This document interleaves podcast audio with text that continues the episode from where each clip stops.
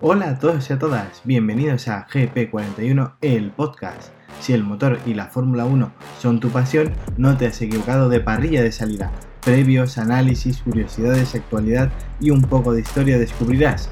Ha llegado la hora de apagar el semáforo y arrancar. 3, 2, 1.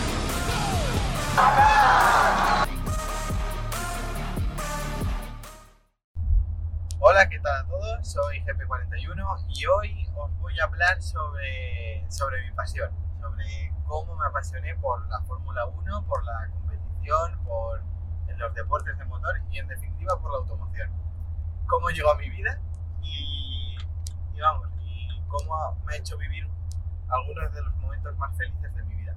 Para mí, la automoción, eh, los coches, es un amor que me viene desde, desde bien desde, desde muy pequeñito. De hecho, mis, mis tíos y mis padres siempre me recuerdan que, que con solo tres años o por ahí, yo iba por la calle sin saber ni escribir ni leer, diciendo los nombres y los, y los modelos de los, de los, de los coches. Y, y me los sabía todos, me decían. Y, y, la verdad es que no sé, yo creo que eran las formas, el diseño, el motor, el sonido de los motores, todo ello me llamaba mucho la atención. De hecho, a mí siempre me ha llamado la atención todo lo relacionado con la tecnología, los motores, la mecánica. Y yo creo que pues a, a raíz de todo ello, pues poco a poco me fui interesando más. Y entrando más a fondo en, en la cuestión de la Fórmula 1, mi primera, mi primer contacto con la Fórmula 1, mi primera carrera fue el Gran Premio de Europa de 1997, celebrado en Jerez, y el cual ganó Mika Hakkinen con el McLaren, el MP413, no, perdón, 12, y, y, la verdad es que me llamó mucho la atención eso, el rugido de los motores V10, era una bestialidad, y eso que era solo a través de la televisión, increíble. Y luego también los adelantamientos, los piques entre los pilotos, no sé, hubo algo que hizo un clic ahí, tanto ahí en mi cabeza, que, que, me empecé a interesar por la, por la, bueno, la Fórmula 1, la competición, pero realmente cuando empecé ya a seguirla un poco más de seguido, fue en el año 2003, cuando ya Alonso ya estaba en Renault, se empezaba a hablar un poco más de él, la, la Fórmula 1, pues poco a poco iba teniendo un mayor espacio en, en, bueno, en los noticiarios, en las secciones de deporte. Y finalmente, en 2005, sí, fui de los que se unió al carro de la Alonsomanía y de, y de todo el furor que provocó Alonso en, en 2005-2006. Y sí, pero bueno, aún así, aún habiendo empezado en ese momento a ser un, podríamos decir, fan, fanático de la Fórmula 1, me enamoré del deporte, porque aún no, había, no estando Fernando, como no ha estado en los últimos años, eh, a mí me gusta la competición, me gusta eh, ver a, los distintos piques, las distintas eh, estrategias, todo el área técnica me, me apasiona, cómo son capaces los ingenieros de, de, vamos, de buscar cualquier resquicio que haya en la normativa para raspar unas décimas más al coche todo, todos los análisis técnicos me, me, me encantan. Y, y, nada, pues, cómo no acordarme de esos momentos en 2005, 2006, con victorias como la de la del Gran Premio de Imola, con Michael Schumacher detrás más de media carrera ahí pegado a la estela de Fernando. Y, Fernando ahí aguantando, cerrando todos los, los huecos. Y, y nada, la verdad es que eh, esa victoria, luego también el Gran Premio de Brasil, el momento de quitarse el casco, salir del habitáculo y gritar ese toma, toma, toma, eso lo mismo guardó como si fuera ayer en, en, en mi cabeza. Y, y, de hecho, algún día se lo enseñaré a mi hijo para que, para, para que lo, lo viva. Ojalá algún día podamos tener un título de Sainz y verlo, disfrutarlo juntos. Y, y, nada, luego también, luego llegó 2007. En 2007, como yo soy de Valencia, pues tuve la oportunidad de acercarme a la, presentación del equipo McLaren. Y claro, eso, menudo, vamos, menudo despliegue montó McLaren en esa presentación en enero en Valencia. Ahí los fuegos artificiales, eh, el circuito que cerró, bueno, que creó, dibujó en la zona de las ciudades artes y las ciencias, cómo se veían, cómo rugían el MP421 eh, por las calles de Valencia. Fue, fue increíble. Luego la exhibición que hicieron sobre, sobre los coches de, Mercedes, increíble. Y nada, y luego mm, en 2009 fue la primera vez que pisé circuito. Pisé este, no era gran premio, eran los Ferrari Days y eh, me encantó.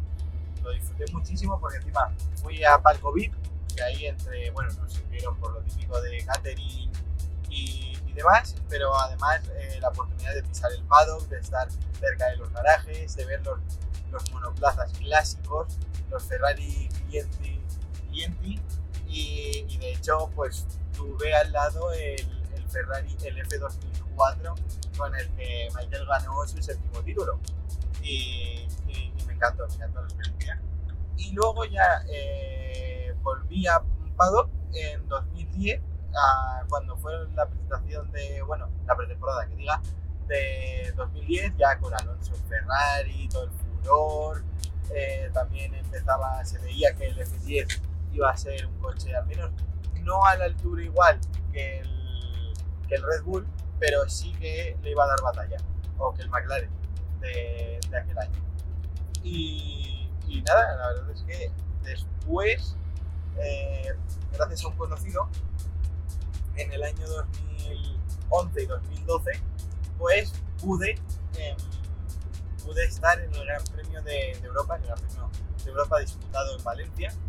Y, eh, y nada, eh, fue una experiencia increíble porque no era dentro del circuito, sino era justo en la calle JJ Domine, que es, era la segunda recta del circuito, tras la primera curva rápida, tras eh, la salida de la, la recta de meta. Y lo bueno es que ahí teníamos la pantalla gigante de la retransmisión de la FOM, luego teníamos la televisión en casa, por lo tanto te ibas a, eh, entrando en la retransmisión del, equipo de, de, Antena 3 y luego teníamos la, bueno, la nevera repleta de tanto de, de cerveza, de bebida, de comida y, y, la brisa del mar porque justo daba la dársena del puerto y corría una brisita, vamos, jamás creo que podría disfrutar de un gran premio como lo disfruté de Valencia. Y, y qué decir, 2012, cuando Alonso partía el 11 en salida el sábado, ya todo, qué desastre, otro gran premio, Alonso no tiene suerte en, en el Gran Premio de Valencia y poco a poco cómo fue remontando y ese final, cuando se quedó sin gasolina, aparcó el coche y celebrándolo con toda la grada de la zona del Grau, los pelos de punta. Yo con mi bandera de Ferrari, ondeándola en el balcón cuando él pasó, increíble.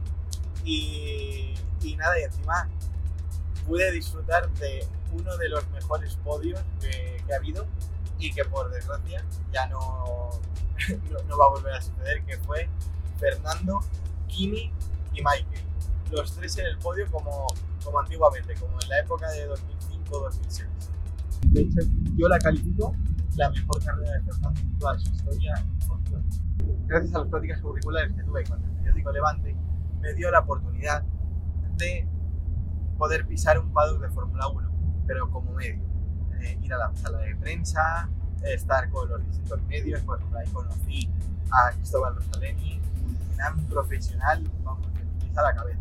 También eh, pude charlar con Manu Franco, Carlos Miguel, y fue una experiencia muy, muy gratificante profesionalmente y vamos, como aficionado ya, increíble poder estar en el paddock, a pie de pista, viendo los coches que se acababan de estrenar, eh, escuchando las habladurías del paddock, de, ostras, el, el, McLaren va fatal, se van a meter la, la leche del siglo esta próxima temporada.